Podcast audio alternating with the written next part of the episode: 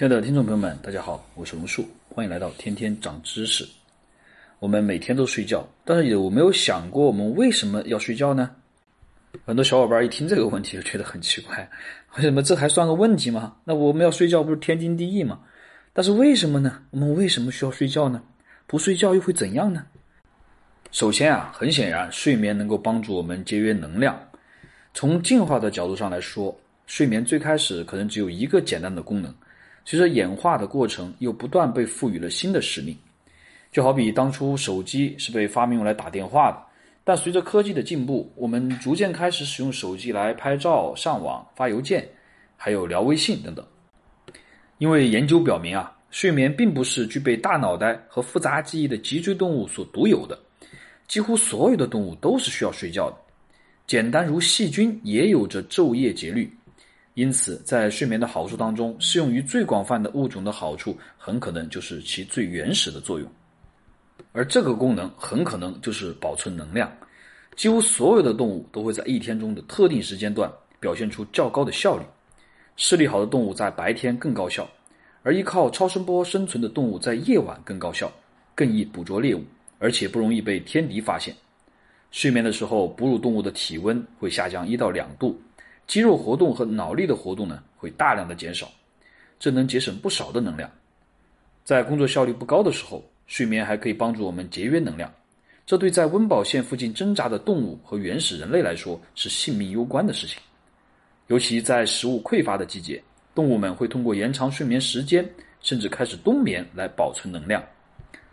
但随着进化的推进啊，某些物种摆脱了温饱线的束缚，不再对终日为填饱肚子而奔波，比如就是我们人类喽。甚至有人说，睡一晚上只能帮助我们人类大约节省一百一十卡路里，仅仅相当于一个热狗面包。那是不是说我们每天只要多吃一个热狗面包就可以不用睡觉了呢？很显然，答案是否定的。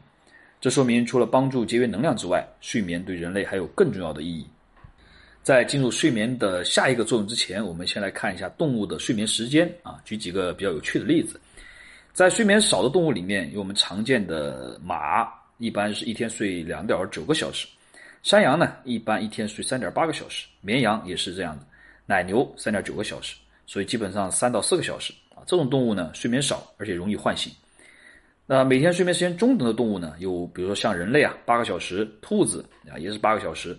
恒河猴呢，十个小时；狐狸大概也是睡十个小时。那每天睡眠时间长的动物有哪些呢？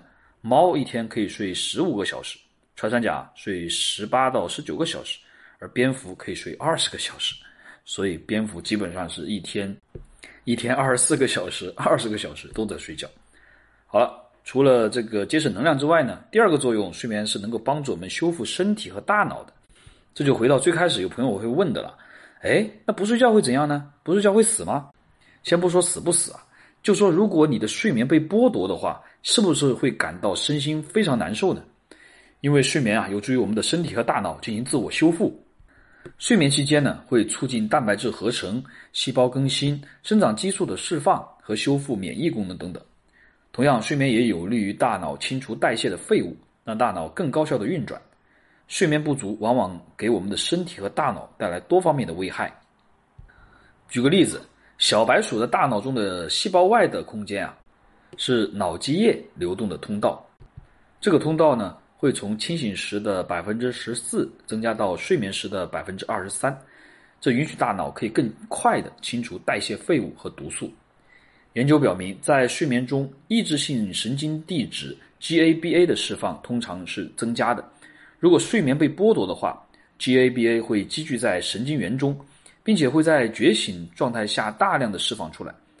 觉醒的时候呢，GABA 释放量增多，通常会导致注意力功能的损害。因此，睡眠不足往往会导致我们的注意力涣散，会因此忽视很多重要的刺激，比如远处红绿灯信号的变化。睡眠不足时，工人发生事故，大学生学习成绩不佳的主要原因也是因为刚才说的。有人认为啊，在睡眠剥夺状态下开车就跟酒后驾车一样危险。长期的睡眠紊乱会给我们带来很多的问题，比如说在长期的太空旅行中，宇航员会感到抑郁、易怒、警觉性下降，工作表现不佳。在南极工作的人，冬天睡眠也会很糟糕，并会感到抑郁。一夜不睡就会激活人体的免疫系统，似乎人体对睡眠剥夺的反应与对疾病的反应是一样的。随着睡眠剥夺时间的延长，人们还会出现头晕、震颤，并出现幻觉。然而，个体对睡眠的需求存在差异。我们周围有不少的夜猫子，喜欢晚睡晚起，他们大脑唤醒水平高于平均水平。研究表明，腺苷能在一种叫腺苷的化学物质啊，能够在睡醒的时候不断积聚，并且引发睡意，在睡眠时则会被清理掉。普通人通常比夜猫子更容易受益于咖啡因的提神效果。原因就是因为咖啡因作用机制是通过阻断腺苷受体，从而来提高觉醒度的。再次，睡眠能帮助我们巩固记忆。记忆的类型有很多，既包括了陈述性的记忆，也包括了非陈述性的记忆。可以说啊，记忆是我们应对复杂生存环境的基础。睡眠不足的人呢，在记忆力任务中通常会表现不佳。相反，如果让人先学习一些东西，然后马上去睡觉的话呢，或者只是打个盹儿，他们的记忆通常都会得到提高。因此，给学生们的建议是要在充分休息好的状态下学习，睡前再做一些复习。那么，睡眠是如何促进记忆的呢？研究表明，学习时的大脑活动模式会在睡眠期间重放一遍，只不过速度更快一些，并且睡眠时这些脑区的活动水平与次日技能的提升高度相关。在另一项有趣的研究中，被试的任务呢是记住几个物体的位置。试验组的人群在充满玫瑰香味的环境中做任务。对照组呢，则在没有香味的环境中做任务。晚上睡觉的时候，研究人员向试验组，研究人员向试验组啊放了玫瑰香味。结果，那些在记忆任务和睡眠中都闻到了玫瑰香味的人，记忆得到了提升。在清醒状态下再次呈现玫瑰香味，则不能带来类似的效果。这个结果表明，在睡眠中重现某些经历有助于增强记忆，而且这个结论也被大白鼠的试验证明。大白鼠的前额叶皮层当中的神经元在学习任务的时候会一同被激活，并且在学习后的睡眠中也再次被一起激活。在学习后的睡眠中，神经元与神经元之间交互相关性会呈现与学习过程中相似的模式。这说明啊，神经元可能在睡眠中重放了学习过的任务。睡眠促进记忆还可能与睡眠期间的纺锤波，也就是慢波震荡有关。纺锤波是一种频率为十二到十四赫兹的脑电波，主要出现在第二阶段的睡眠中，代表了丘脑，也就是脑内信息的中转站，与大脑皮层，也就是存储记忆的部位间的信息交换。在学习任务之后呢，老鼠和人类的睡眠纺锤波的数量都会增加，并且睡眠期间的纺锤波数量与非语言智力测验得分有较高的相关性。也就是说啊，纺锤波还能预测智商。